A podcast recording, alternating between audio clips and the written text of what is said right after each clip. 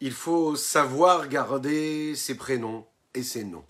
Oui, le peuple juif en Égypte, lorsqu'il arrive, chémote les noms. Ils gardent leurs noms. Oui, c'est les noms qui permettent au peuple juif de garder leur identité. À travers les différentes périodes qu'ils ont vécues dans l'exil et les différents exils, ils ont gardé leur identité et ils l'ont transmise à leurs enfants. C'est ce qui nous permettra dater la venue de Mashiach afin de se retrouver tous ensemble réunis en Eretz Israël avec le Beth Amikdash reconstruit dans la paix, la tranquillité et la sérénité. Bokertov les Koulam, bonjour à toutes et à tous, je suis infiniment heureux de vous retrouver en cette magnifique matinée que Dieu nous offre sur la terre. J'espère que vous allez bien, que vous avez passé un bon Shabbat, Tov déjà. Euh, les Koulam, je fais une bonne semaine à toutes et à tous et des bonnes nouvelles dans tous les domaines, matériels et spirituels. On va commencer notre Tania du jour dans quelques instants, juste après ces quelques notes de Nigun.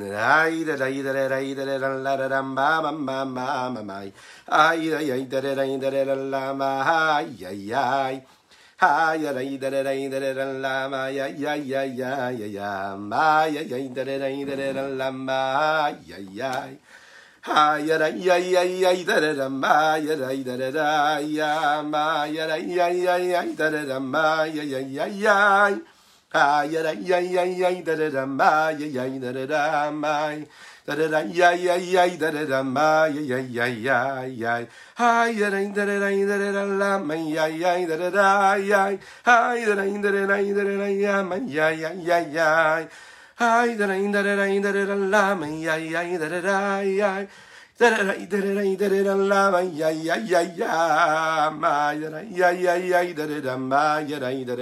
Yeah.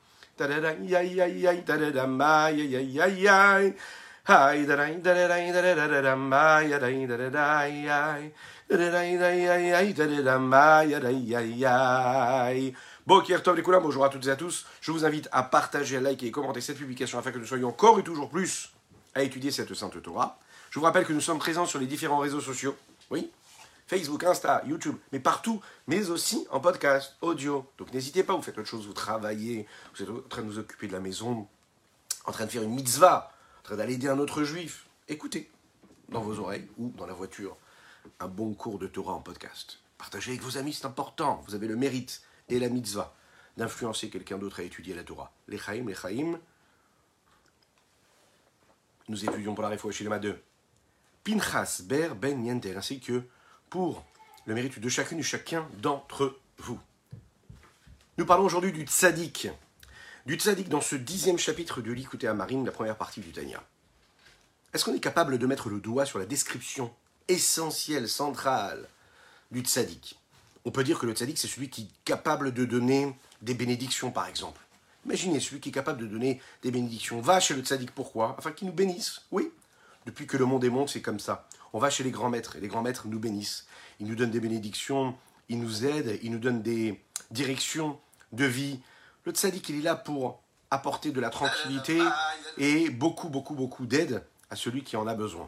Maintenant, dans ces descriptions qu'on peut donner, au tzaddik, c'est celui, par exemple, vous savez, qui a le roi Hakodesh, un esprit saint, qui est capable de prédire ce qui va se passer, qui est capable de donner, par exemple, des forces à une personne qui a besoin de se renforcer contre son Yetzerara, sur son mauvais penchant. Le tzaddik, c'est celui qui fait attention à chaque petit détail. Le tzaddik, c'est celui qui est pudique, qui est calme, qui est posé, qui a de la modestie.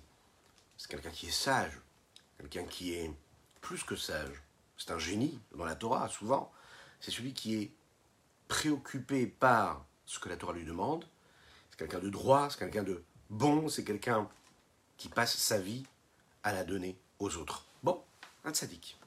Si vous avez d'autres descriptions, n'hésitez pas à les partager avec nous. Alors, parfois elles sont bonnes les descriptions qu'on a l'habitude de donner, parfois on va le voir, d'après ce que le Rabbi Zalman ici va nous donner comme description, elles sont c'est pas qu'elles sont moins bonnes, mais qu'elles sont parfois erronées.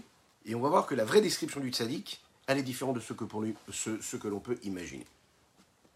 Quel est le secret du tzaddik Dans ce chapitre 10, là, on va nous apprendre un petit peu quelle est la définition d'un tzaddik, quand est-ce qu'un tzaddik est bon quand est-ce qu'un tzaddik est moins bon, dans quel sens? Ça veut dire un tzaddik pour qui le bien est en lui est avec lui, et un tzaddik pour qui le bien n'est pas avec lui et l'inverse du bien est avec lui. Qu'est-ce que ça veut dire? C'est il est dit comme ça dans la Gemara, Tzadikim mitzertov shoftam. Pourquoi? David Ameler dit dans les Teilim, mon cœur est vide. Il est vide de quoi? Il est vide de mauvais penchants. Il est vide de mal. Il n'y a que du bien. Pourquoi? Parce que David, Ameler, le roi David, à travers tout son travail de Teshuvah, a réussi à, libérer complètement son cœur de tout mauvais penchant, de toute chose négative. Qu'est-ce que ça veut dire Yetzertov Shoftan? C'est le bon penchant qui les juge. Le sens de ce jugement-là, c'est que ce qui pousse, ce qui installe en l'homme, en ce tzaddik-là, dans son cerveau, une vision de la vie, une vision de sa connexion, de son attachement à Dieu, ne vient que par une motivation qui vient du bon penchant du Yetzertov. À aucun moment il est en combat. Il a fait le combat, le mal n'existe plus, le mauvais penchant est parti. Il n'y a que de la place pour du bon. Vous savez, on se lève le matin, on est en combat. Oui. Il y a celui, par exemple, un dimanche sur la terre, qui nous dit bah, reste encore au lit, puis si tu ne travailles pas, tu peux encore rester au lit. Il y a celui qui nous dit mais non, c'est un jour comme un autre face à Akadosh Baoru, et tu as tellement de choses à faire, tellement de mitzvot à faire, pour toi ou pour les autres, il n'y a pas de problème. Tu te lèves, tu fais ce que tu as à faire. Oui, toi. Sarah, il nous dit non, pas du tout, bah, tu peux penser à toi. La description véritable du tzaddik, c'est pas par rapport à son comportement extérieur, mais c'est par rapport à sa personnalité profonde et intérieure. C'est ce qu'il ressent, ce qu'il veut. Quelle est sa pulsion initiale? Quel est son réflexe naturel? Le tzaddik, c'est celui dont l'âme divine a réussi à soumettre l'âme animale de telle façon à ce que ce qui le pousse dans toute l'expression de son corps et de son âme et de son esprit, c'est toujours le bon penchant et jamais le combat avec le mauvais. Il a fait le travail de faire partir le mauvais de lui et il ne reste que du positif. Donc, est-ce que le tzaddik a. Excusez-moi. Est-ce qu'il a le tzaddik quelque chose qui le pousse à faire l'inverse de la volonté de Dieu? Est-ce qu'il est dans le combat? Ou est-ce qu'il a déjà gagné cette guerre? On va le voir. Oui, le tzaddik a gagné le combat. C'est l'âme divine qui s'est installée, c'est elle qui régit son existence. Vous allez me dire, mais de quoi on parle ici? Est-ce qu'on est des tzadikim? Est-ce qu'on peut devenir nous des tzadikim tel qu'il se décrit ici dans la Torah? A priori, non. Mais sachez bien une chose. C'est important de savoir que cela existe. En fonction de cela, on place un curseur un petit peu plus haut dans notre existence. On se rapproche de ce tzaddik-là. D'ailleurs, comme du Benoni qu'on va décrire aussi, et qu'on a un peu décrit déjà, c'est même un niveau déjà d'être un Benoni du Tanya, mais le fait de savoir qu'il existe. On a le devoir de le savoir. Il faut savoir connaître, être conscient de ce qu'il faut faire, de ce qu'il faut être. Il faut être conscient que toute notre existence, ça doit être la recherche de la présence de Dieu ici-bas sur terre. De vivre, vivre, de respirer, de ressentir la présence de Dieu ici-bas sur terre. Parce que sinon on se laisse complètement emporter par le vent qui nous amène à droite et à gauche, qui nous place dans des situations émotionnelles, psychologiques, philosophiques ou même intellectuelles, qui sont complètement en dehors de la conscience de la présence de Dieu. On le sait, le monde qui nous entoure ne veut pas entendre cela. Il ne veut pas entendre que Dieu existe. Donc nous sommes aussi influencés par cela. On ne veut pas entendre que Dieu existe. On veut être dans ce monde-là, profane, euh, mensonger, futile, bas, qui nous emmène à droite et à gauche, faire des choses qui n'ont pas de consistance, qui n'ont pas de réalité vraie. Il ne veut pas qu'on soit conscient et qu'on vive avec cette divinité, ce Dieu-là qui est en nous, qui est partout, qui est le but essentiel de notre existence. La chassidoute, elle est justement là pour nous rappeler un petit peu à l'ordre et nous rappeler qu'elle est l'essentiel. La vie d'un juif, c'est de prendre conscience que Dieu est partout, que tout est Dieu, Dieu est tout, que tout notre but sur terre, c'est quoi? C'est de faire de ce monde-là une demeure pour lui ici-bas. C'est de faire en sorte que justement cette âme animale-là, elle se soumette et elle soit là juste comme le corps qui devient une aide précieuse pour l'âme divine, pour accomplir la volonté de Dieu ici-bas sur terre. On est conscient de cela. Dans le tzaddik, on va le voir, il y a deux façons d'être. Il y a le tzaddik vetovlo et le tzaddik veralo. Il y a le racha vetovlo, racha veralo. Et il y a le benoni. Le Talmud nous explique comme ça, la caméra nous dit que le tzaddik qui est bon, c'est-à-dire que le bon est avec lui, c'est un tzaddik qui est parfait, qui est complet. Le tzaddik pour qui le mal est présent, ça veut dire quoi le mal? Dans quel niveau, à quel niveau il y a du mal et du mauvais? C'est celui qui est pas complet. Tzaddik chez nos gamour. Le sens simple de tovlo ou ralo, ça veut dire que le bon est avec lui et le mal est avec lui. C'est a priori, a priori technique. Ça veut dire que le tzaddik se comporte comme il faut auprès de Dieu, il est juste, mais en même temps, il a une bonne vie. Tovlo, dans la vie de tous les jours, tout se passe bien, il a une belle vie matérielle. Celui qui est ralo, ça veut dire que sa vie matérielle, elle n'est pas bonne. Donc il a une bonne connexion avec Dieu, c'est un bon juste, c'est un bon tzaddik, mais ralo. Sur ce principe-là, il y a la question qui se pose, qui dit comme ça. Pourquoi est-ce que le tzaddik, lui, est défini comme un tzaddik ralo par rapport à celui qui est racha vetovlo Ça veut dire, pourquoi est-ce que le tzaddik, lui, va subir des choses difficiles et mauvaises dans sa vie, alors que le rachat, lui, peut vivre une vie d'impie, c'est-à-dire contraire à la volonté de Dieu, et en même temps être serein, avoir tout ce qu'il a envie d'avoir, être heureux dans sa vie. Mais comment ça se fait? C'est pas juste. Hein les enfants se posent souvent cette question-là, et malheureusement, enfin c'est bien qu'ils se la posent quand même, mais il faut leur répondre. Mais c'est un questionnement qui vient même pas seulement chez les enfants, mais c'est des, adultes. On peut avoir des amis, on peut avoir des collègues, on peut avoir des gens qui nous entourent, de, notre famille parfois même. On se dit, mais je comprends pas. Toute sa vie, a priori, il la consacre pas à la spiritualité, à la sainteté, à la pureté, à la divinité.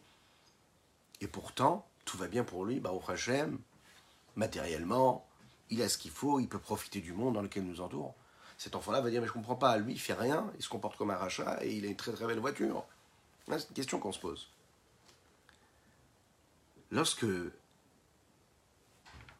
l'homme prend conscience de cela, la réponse qu'on va lui donner d'ailleurs, c'est que qu'est-ce qui définit ce qui est bon et ce qui est bon et mauvais? Qu'est-ce qui est vraiment du bien et qu'est-ce qui est vraiment du mal?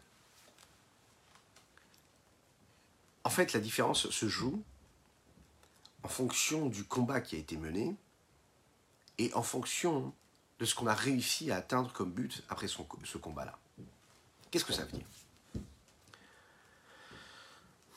La Chassid nous explique ici que quand on dit ici que ce sadique, le bien est avec lui, c'est-à-dire qu'on pensait que ça voulait dire bah, qu'il se passe tout comme il voudrait, c'est-à-dire matériellement, il a ce qu'il faut, il vit aussi bien matériellement, il n'est pas seulement bien spirituellement, il est aussi bien matériellement. La Chassid nous dit c'est pas du tout ça. Il faut regarder les choses beaucoup plus profondément, de manière beaucoup plus intérieure. On parle en réalité de ça, de son essence profonde intérieure. Qu'est-ce qui se passe en lui? Est-ce qu'il a du bien en lui ou est-ce qu'il a du mal en lui? C'est-à-dire que c'est un tzaddik. Mais est-ce que ce tzaddik-là, en lui, dans son, propre, dans, son intériorité, le mal a disparu complètement Ou est-ce qu'il est encore là? Et celui qui est tovlo, ça veut dire que tovlo, ça y est, il a fait le combat, il n'y a plus de mal, il n'y a que du bien en lui. Comment on va voir les choses? C'est la raison pour laquelle quand on dit tzaddik vetovlo, on veut dire que c'est un tzaddik qui est totalement bon. Il n'y a que du bien. Le Zohar à Kadosh, le Saint Zohar, se pose la question sur cela. Il dit, mais si c'est un tzaddik Comment tu peux le définir en tant que tzaddik ve ralo Mais si c'est un tzaddik, c'est qu'il n'y a plus de mal. Alors comment ça peut être un tzaddik et en même temps avoir du mal encore en lui, dans sa partie intérieure? Le Zohar répond comme ça, il dit bien sûr que c'est un tzaddik. C'est un tzaddik parce qu'en réalité, qui c'est qui maîtrise, qui c'est qui gouverne globalement sa personnalité, même profonde et extérieure, hein? C'est le bon, c'est le bien. Il tend vers le bien. C'est-à-dire que son réflexe premier, c'est pas d'être dans un combat du bien contre le mal et que le bien gagne. Non, globalement, dans sa vie, c'est toujours le bien qui gagne. Ah, mais il y a quand même du mal. Qui est là Ce rat-là, ce mauvais, ce mal, il est cafouf les il est soumis au bien. Mais il est quand même présent. La différence qu'il y a entre ces deux espèces de tzaddik dépend aussi de la forme de combat qu'on a réussi à mener, mais aussi ce qu'on a réussi à gagner à la fin de ce combat. Je peux soumettre l'ennemi, mais l'ennemi existe toujours, mais je peux réussir à faire en sorte que l'ennemi devienne une force pour moi. C'est-à-dire, je réussis à l'enrôler dans ma propre armée. Ça veut dire que c'était mon ennemi, mais j'ai tellement bien combattu que j'ai fait en sorte qu'il va devenir mon ami, qui va devenir une force vive, qui sera enrôlée dans ma propre armée à moi. Et ça, c'est pas pareil. Tu peux soumettre ton ennemi, mais ton ennemi, il est là, il sommeille, il est là il bouge pas, il attend peut-être de se relever le jour où il pourra. Ou peut-être qu'il attend même plus, il a perdu complètement espoir. Mais ça reste quand même quelque chose de négatif. Tu le soumets, parce que tu es bien plus fort que lui, mais il est toujours présent. Alors que le tzaddik Vetovlo, c'est celui qui réussit à faire en sorte que même le mal, il a enrôlé, il est là pour lui. Il le sert quelque part. Voilà deux personnes qui se disputent. Voilà un couple, malheureusement, qui se dispute. Que Dieu nous en préserve. Il y en a, il dit, il faut aller à droite. L'autre, il dit, il faut aller à gauche. Il y en a un qui a toutes les excuses de dire qu'il s'est bien comporté. L'autre, il a toutes les excuses de dire qu'il s'est mal comporté.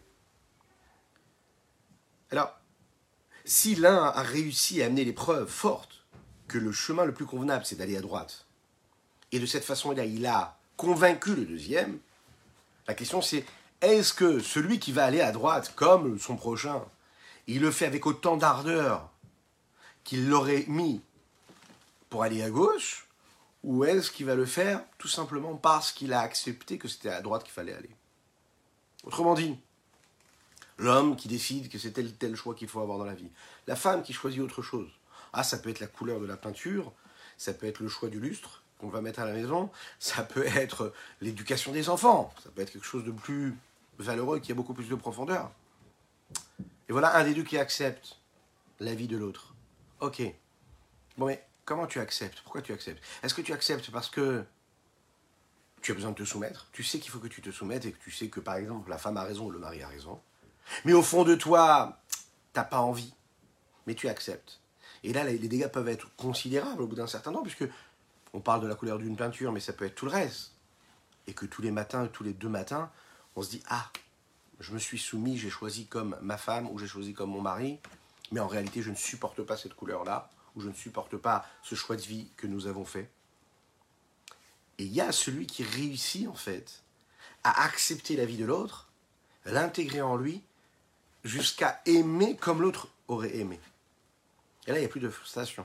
Plus de frustration parce qu'en fait, c'est c'est pas une soumission, il faut pas avoir du tout ça comme une soumission. C'est réussir à intégrer l'idée de l'autre comme si c'était la nôtre. Lorsque l'âme divine réussit à maîtriser l'âme animale, elle peut aussi se retrouver face à ces deux possibilités-là.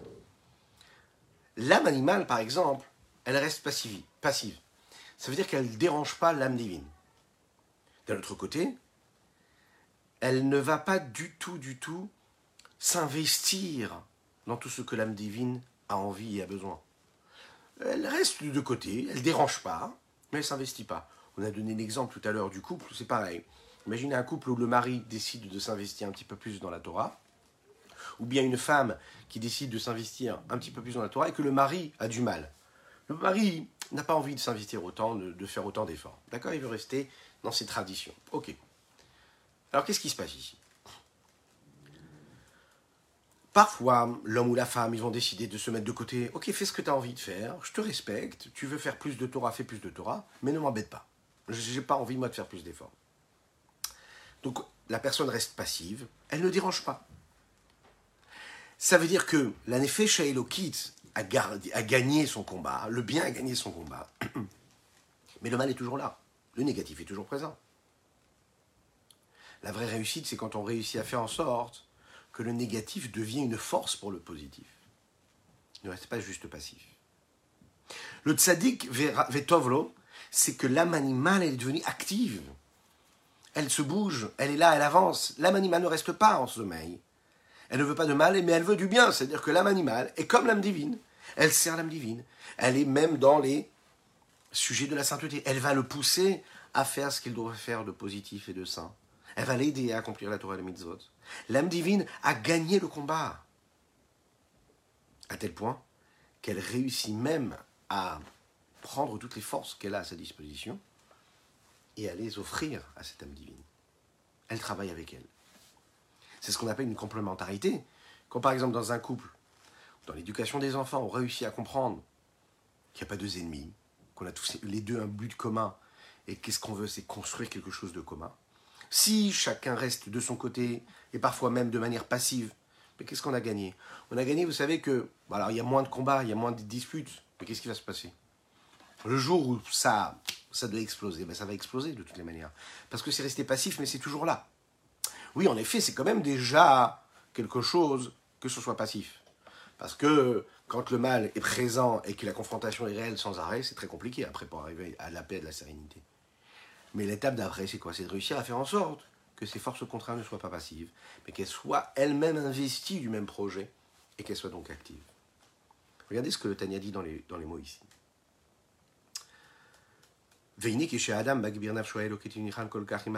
Lorsque l'homme se renforce et qui fait en sorte que son âme divine prenne le dessus et combat l'âme animale, à tel point qu'il réussit à renvoyer, faire partir, faire disparaître et à brûler le mal qui, est, qui vient du côté gauche. Vous vous souvenez qu'on avait dit que dans le cœur, il y avait deux côtés, un côté gauche un côté droit, et le côté droit concerne tout ce qui est la vibration positive, celle qui est négative. Du côté gauche, comme les textes le disent, et tu brûleras, tu feras disparaître complètement le mal qui est en toi. C'est pas que le mal s'est transformé en bien véritablement. Alors à ce moment-là, Nikrat Tzadik chez Nogamo, Tzadik Veralo, c'est appelé dans les textes un juste, mais qui n'est pas complet, qui n'est pas total, un juste, pour qui le mal aussi est présent, lui. Dans quel sens il y a le mal? C'est-à-dire que tu l'as pas fait disparaître complètement, il est encore en toi. Diaïnou. Il y a encore un petit peu de mal dans le côté gauche de son cœur. Et là, chez Kafouf, ou Vatel, et Latov, Mechamat si ce n'est qu'il est en réalité soumis et annulé au bien qui est là, mais parce que sa quantité est beaucoup moindre moins important. C'est la raison pour laquelle il lui semble à ce tzaddik-là qu'il a réussi à faire partir, à renvoyer le mal qui était en lui, de manière totale. Et ça, c'est quoi? C'est un leurre. Val véritablement, il faut savoir qu'il Si vraiment il était vraiment parti, kol tout le mal qui était en lui, eh bien, hayane mamash, il se serait transformé véritablement en bien.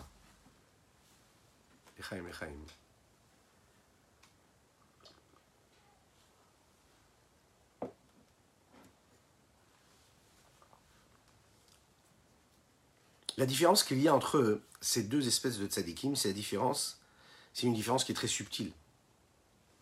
On a du mal, quand on le regarde de manière extérieure, à la définir véritablement. Rabbi Shonzalman nous a expliqué ici de manière simple précise et détaillée. Et il rentre dans les détails. Il va nous rappeler une règle générale, on va dire psychologique, qu'il y a euh, chez l'homme, ou chez les hommes en général, avec un grand H. Hein. Euh, c'est de rappeler une chose. En général, la haine, c'est l'inverse de l'amour.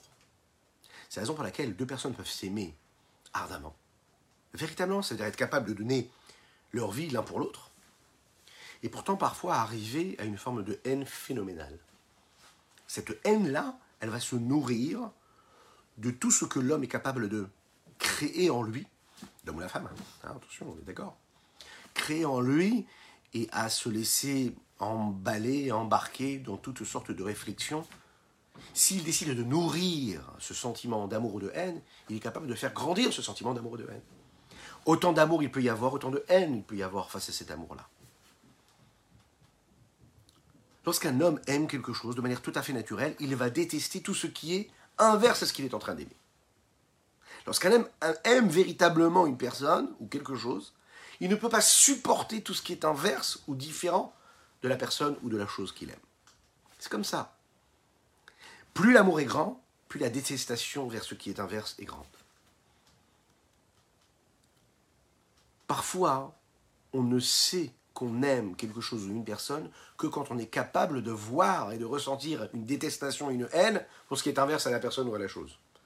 Autrement dit, c'est la haine qui prouve l'amour que nous avons. C'est la détestation de l'autre qui nous montre l'amour que nous avons. C'est le désintérêt que nous avons pour les autres choses ou les autres personnes qui nous rappelle combien on aime la personne qui est en face de nous, ou la chose, ou la, la, vision, peu importe, ce qu'on aime. On va prendre un exemple très très simple. Un homme qui aime beaucoup dormir. Ok. Alors, tant qu'il n'ira pas dormir, il sera nerveux, il sera coléreux. Et que quand il va dormir et qu'on le réveille alors qu'il est en train de dormir, c'est quelqu'un qui aime dormir. C'est un moment très très particulier pour lui. Si on le dérange, ah, il se mettra en colère. C'est-à-dire que on va découvrir la puissance de l'amour qu'il a pour le dodo, pour aller dormir, quand on verra la puissance de la colère dans laquelle il se met quand on l'a dérangé. Un homme qui aime par exemple son pays, sa nation, eh il va détester tous les ennemis de sa nation, de son pays. On ne va pas faire de politique. Une personne, par exemple, qui fait partie d'une nation, mais qui regarde ses ennemis avec candeur, avec douceur, et qui ne les déteste pas véritablement, c'est donc quelqu'un qui n'aime pas vraiment son pays. Une personne qui aime son pays, c'est quelqu'un qui, même sans vouloir le mal de l'autre, est capable de dire, voilà, je préfère mon pays. Et donc, comme je préfère mon pays, je veux défendre mon pays. Et c'est normal. C'est un signe de bonne santé. Ça veut dire que quelque part, tu te bats pour quelque chose, tu aimes quelque chose. Autrement dit, pourquoi est-ce que je n'aime pas les autres? Ben Parce que je m'aime. C'est-à-dire que je m'aime? J'aime ce que je suis en train de défendre, ma cause. Tu peux pas aimer les autres pays si tu veux te battre pour ton pays. Tu respectes les autres. Mais ton amour que tu as pour ton pays est tellement plus fort que tu vas te battre pour les causes qui permettront à ton pays d'être un pays qui sera en bonne santé. Est-ce que ça veut dire qu'une personne ne peut pas aimer plusieurs choses en même temps? Non. On peut aimer plusieurs choses en même temps. Par exemple, on peut aimer un plat qui est sucré, on peut aimer un plat qui est salé. On peut aimer différentes personnes en même temps, apprécier différentes personnalités en même temps. Mais dans le cas où ce ne sont pas des choses qui sont contraires l'une et l'autre. Si elles sont contraires, c'est impossible d'aimer véritablement les deux en même temps. Les On peut comprendre aussi ce que ça veut dire ici, l'amour que nous devons avoir pour Dieu face à l'amour que nous pouvons avoir pour le monde. Parfois, les gens veulent être et ça et ça. Vous savez, le fameux en même temps. Quand on est en même temps, on n'est pas capable de nous définir. Alors ça peut marcher comme ça en slalom, mais dans la vie, on ne peut pas être en même temps. Un homme doit choisir là où il va. Il doit choisir ce qu'il aime. Il aime le monde ou il aime Dieu? Il aime Dieu ou il aime le monde? Ah, mais je peux aimer le monde et aimer Dieu. Comment? Quand je suis capable de voir que le monde c'est Dieu et que Dieu c'est le monde. Mais si je m'arrête à la première vue extérieure et superficielle de ce monde-là, et que j'aime le monde pour ce qu'il peut apporter de matériel, et j'oublie que Dieu c'est au-delà de l'espace et du temps et de la matière, et que c'est Dieu qui transcende l'espace, le temps et la matière, j'aime du superficiel, j'aime pas l'essentiel.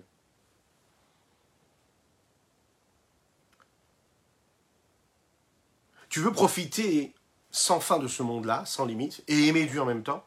Ça va être très compliqué pour toi. De la même manière que l'eau et le feu ne peuvent pas vivre ensemble, l'amour du monde et l'amour de Dieu ne peuvent pas résider ensemble dans le cœur de l'homme. Quand tu vas te lever le matin, tu vas dire Modéani, je remercie Dieu. Tu vas te laver les mains et tu vas faire les bénédictions du matin avant d'aller prendre un café et manger. Avant d'aller prier Dieu. Si tu prends conscience que tu vas faire en sorte que toute cette journée, elle soit sanctifiée et purifiée, dirigée vers l'accomplissement de la volonté de Dieu ici-bas sur terre, toute ta vision, toute ta façon d'être, va être différente. Tout ce qu'il y aura autour de toi dans ce monde-là pourra ne pas être des forces contraires, mais des forces qui seront à ta disposition pour accomplir cette mission-là que tu as à accomplir sur Terre, pour donner du sens à ta vie, à ta journée, à ton heure qui passe. Si tu comprends que Enon Milvado, que la seule chose qui t'intéresse, c'est qu'il y a Dieu, Dieu et c'est tout, et rien d'autre, ta vision tes actions, tes pensées, tes paroles, elles seront différentes.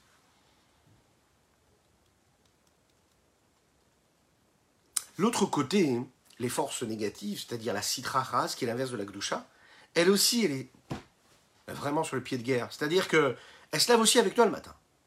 Elle, va te dire, non, tu sais, le monde, regarde tout ce qu'il peut t'offrir. Ça brille de partout.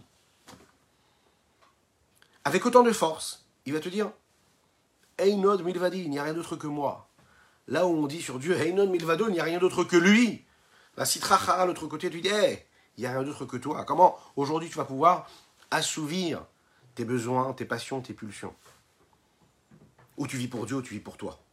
Mais on voit véritablement que dans ce monde-là, dans la réalité, il y a des gens qui aiment les plaisirs du monde, qui en même temps aiment Dieu. On peut parfois aller étudier la Torah pendant des heures, faire une belle tefila, une belle prière, et ensuite aimer le monde, aimer les choses de la vie.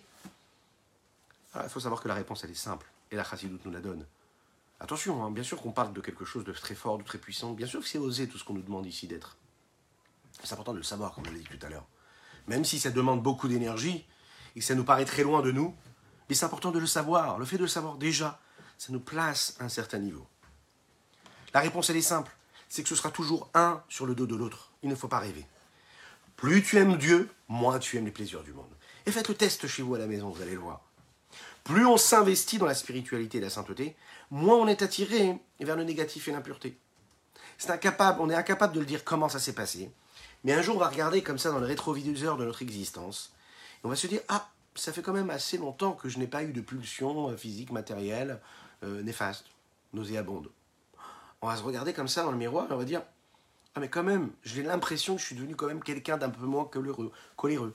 La dernière fois que je me suis mis en colère, c'était il y a quelques semaines. Alors qu'avant, c'était les, tous les deux, trois jours. On va voir qu'on s'est on, est devenu beaucoup plus raffiné, beaucoup plus spirituel. On s'est jeté un petit peu moins sur la nourriture, on s'est jeté un petit peu moins sur les plaisirs du monde. On sent qu'on s'est élevé, qu'on s'est détaché de la matière. Pourquoi? Parce que plus tu t'investis dans l'amour que tu as pour Dieu, moins tu vas aimer le reste. Puisque c'est contraire. Voilà un homme qui se lève un matin et qui dit Mais je comprends pas. J'ai perdu complètement le goût à l'étude de la Torah, à la Tefila. Voilà un jeune homme qui s'est marié, qui a des enfants, qui a vécu toute sa vie dans une famille religieuse, qui a grandi avec une bonne éducation, qui a fait une école juive religieuse parfois, et qui un jour, un matin, se lève et il se dit J'ai envie de me mettre un bon jean, un bon t-shirt et vivre comme quelqu'un de la rue. Je vois plus de sens à ce que je suis en train de faire. Qu'est-ce qui s'est passé à ce moment-là? Est-ce que c'est venu comme ça, Ras Shalom, que Dieu nous en préserve? Pas du tout, c'est pas ça. Pardon. Il s'est passé quelque chose de très simple. C'est que quand on aime trop et qu'on donne trop de passion au plaisir du monde, eh bien on se détache des plaisirs de Dieu. Ça n'arrive pas comme ça d'un coup. Quand on a laissé de rares rentrer en nous en se disant Ah, mais c'est pas grave, je peux être un petit peu plus cool, je peux m'adapter au monde qui m'entoure, je peux être un petit peu plus comme le monde qui m'entoure, etc. Je perds le plaisir de Dieu et je mets mon plaisir dans les choses du monde. Donc automatiquement, le plaisir de la sainteté, il disparaît. Pourquoi le goût, il est parti? Mais parce que ton goût, tu l'as mis ailleurs. Ton désir, tu l'as mis ailleurs. Si tu as trop pris ce, désir et tu l'as trop profané, tu l'as utilisé, ben, tu as, fait, as fait partir toute la substance qu'il y avait dans le désir et dans le plaisir que tu pouvais avoir dans la sainteté, et tu l'as mis dans la verse de la sainteté. Quand tu t'es investi spirituellement dans la sainteté de Dieu, quand tu as fait ce que tu devais faire, mais avec toute la force et la concentration qu'il faut le faire, avec l'authenticité, avec parfois la simplicité, et eh bien tu ne t'en rends même pas compte, mais tu as, tu t'es transformé. Tu n'as même plus de combat à faire. Tu dis, mais je comprends pas, avant j'étais attiré par cela, avant ça me parlait. Et là, les journées, les mois, les années passent, et je ne me sens pas du tout concerné par ce que le monde peut m'offrir. Je me sens complètement détaché. Alors ça, c'est le top. Parce qu'il n'y a même plus de combat en réalité. Parce que l'attirance qu'il y avait a disparu. Pourquoi? Parce qu'on a moins irrigué ces désirs-là. On les a moins nourris, ces vitalités, ces pulsions-là.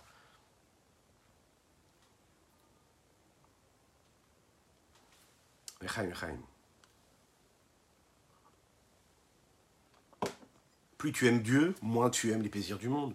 Plus tu aimes les plaisirs du monde, moins, tu vas aimer Dieu. Alors, la question qu'on aimerait se poser aussi maintenant pour définir ce qu'est ce tzaddik-là, est-ce qu'il est possible et probable soit un grand tzaddik et en même temps qu'il ait envie de manger une bonne glace? Bon, vous allez me dire, on est en hiver. Mais admettons. D'un côté, il y a marqué Enon Vado, il n'y a rien d'autre que Dieu. Mais quand il est devant ce glacier-là, et qu'il a la possibilité de manger cette glace-là, est-ce que ça veut dire qu'il est complètement kadosh pour Dieu? Ça veut dire qu'il aime Dieu de tout son cœur, de toute son âme, de ses deux penchants. C'est la seule chose qui peut lui procurer du plaisir. Donc, en réalité, cet homme-là, et c'est la raison pour laquelle on est très loin de ça, ne pourra même pas aimer ce que ce qu'une va pouvoir lui procurer. C'est à double sens. Le tzaddik complet, il n'a même pas de tentation pour tout ce qui a été interdit. C'est encore plus que cela. C'est quelque chose qui le dégoûte, qui le repousse. De la même manière, par exemple, qu'une personne, quand elle marche dans la rue et qu'elle voit quelque chose, un, aliment qui est tombé par terre, ça peut être un aliment qui vient du plus grand pâtissier de la place de Paris, il ne va même pas le regarder. C'est tombé par terre, c'est sale, je ne veux pas du tout, du tout, du tout avoir accès à cela. Oui, mais je comprends pas, c'est la meilleure des pâtisseries. Je ne peux pas y toucher. C'est tombé par terre, ça me dégoûte. Le tzaddik, lui, quand il va voir un plaisir du monde, Il ne voit même pas du tout un combat. Il voit quelque chose qui le répugne complètement, qui le repousse. Aimer de tout son cœur et de toute son âme, c'est que j'ai même plus de mauvais penchants qui appellent un désir contraire à la sainteté. Et il y a aussi le repoussement qu'il peut avoir et ressentir face à ce qui est même permis, qui est cachère. Vous savez, il y a ce qui est permis dans la Torah. Il y a des plaisirs permis dans la Torah. Mais le tzaddik, en réalité, il est capable de d'en profiter, mais pas pour ce que le profit peut lui apporter. Autrement dit, ça peut m'apporter du plaisir, c'est un plaisir qui est permis, qui est cachère. Mais au moment où je suis en train d'éprouver ce plaisir-là, qu'est-ce qui est en train d'éprouver le plaisir? C'est mon moi, c'est ma personnalité, c'est mon corps que je suis en train de nourrir. Je suis en train de combler. Étant donné que je sois en train de combler un plaisir physique ou même spirituel, même parfois, mais que ça nourrit ma personnalité, ce que je suis moi, et que la dimension divine, quelque part, elle disparaît à ce moment-là précisément, c'est qu'il y a un petit souci. Ça veut dire que je n'ai pas été sevré concrètement et à 100% de tous les plaisirs du monde, et que mon désir, j'ai pas réussi à le mettre que dans les mains de Dieu, mais je suis encore un petit peu sous l'emprise de ce que le monde peut m'offrir. On comprend ici que l'amour et la détestation, l'amour et la haine, sont l'expression même de ces deux noms qu'on est capable de donner à ce tzaddik, un tzaddik qui est complet ou un tzaddik qui n'est pas complet, un juste complet, total ou un juste qui n'est pas total. Le tzaddik gamour, c'est-à-dire que l'amour qu'il a pour Dieu, c'est-à-dire le tzaddik qui, a pour qui, est en lui, est à 100%, il est parfait. Alors que le tzaddik vetovlo, c'est quoi? C'est il n'est pas attiré par le mal, et le mal a été transformé en bien. Obewayan qui naît de Tzadik Gamour, il faut comprendre cela. Le Gamour, Tzadik parfait, total, complet, chez Nefa, Hara, chez Lolitov, que le mal qui est en lui s'est transformé en bon. Mais la reine Ikra Tzadik Tovlo, c'est la raison pour laquelle il est appelé Tzadik Vetovlo, parce qu'il n'y a que du bien en lui. Ou à l'idée à Sarat à Begadi il a réussi à retirer les vêtements sales. Euh, vous savez, c'est ces vêtements qu'on a posés sur l'âme et qui sont en réalité sales parce qu'ils sont attirés par les profits, les plaisirs du monde. Les Gamré Mara, il a réussi à les retirer de tout le mal qu'il pouvait y avoir en eux. Deinu, c'est-à-dire l'imos repousser, rejeter, être dégoûté par tous les plaisirs que ce monde peut offrir. Avec ces plaisirs que les plaisirs qui peuvent être ressentis par les hommes, les malot quand le corps veut ressentir quelque chose sans vouloir servir Dieu avec ce plaisir parce qu'on sait qu'ils viennent qu'ils sont influencés de l'écorce et de l'autre côté, tout ce qui est inverse de la sainteté. Et on sait que tout ce qui provient et qui découle de l'autre côté vient d'où? De l'autre côté, le tzadik total, complet, parfait, le repousse complètement. Il le rejette, il le déteste. Pourquoi? Pourquoi? Parce qu'il aime Dieu avec toute la puissance dont il est capable de, d'éprouver. Un amour qui est grandissant, ce qu'on appelle l'amour des plaisirs, comme on l'a dit dans le chapitre précédent. Et comme des longues, longues, longues, longues pages et des longs livres sont capables de nous l'expliquer dans la Chassidut, et à l'occasion on aura, euh, qui se présentera, nous permettre de comprendre véritablement ce que ça veut dire, aimer Dieu de tous ces plaisirs-là. Echaim, Echaim.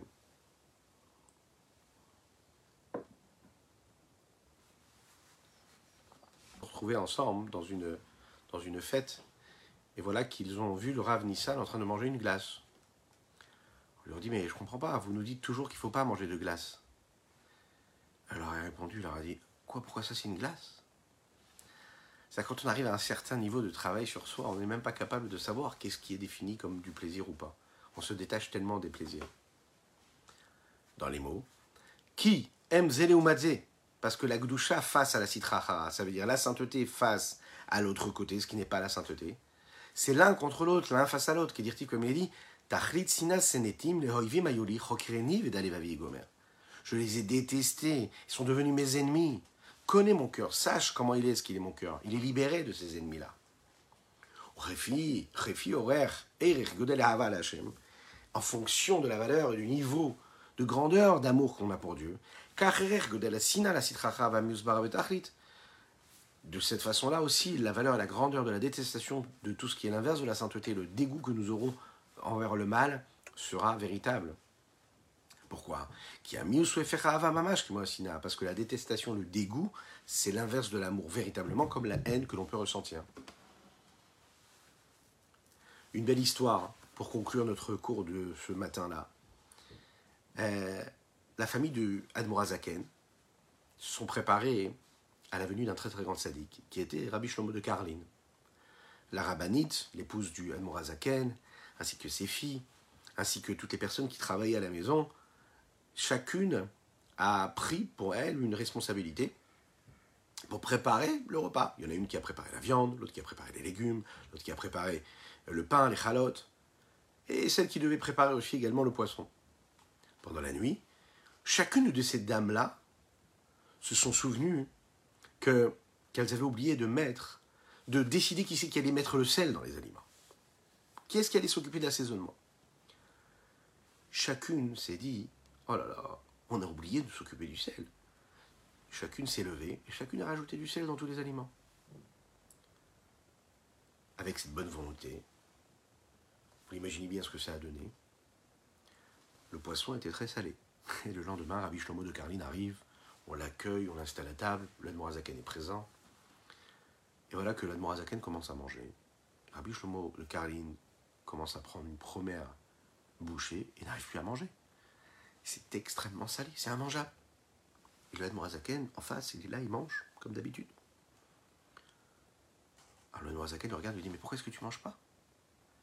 Et Shlomo de Carline dit Mais je ne peux pas manger. Est-ce que vous avez vu comment c'est salé?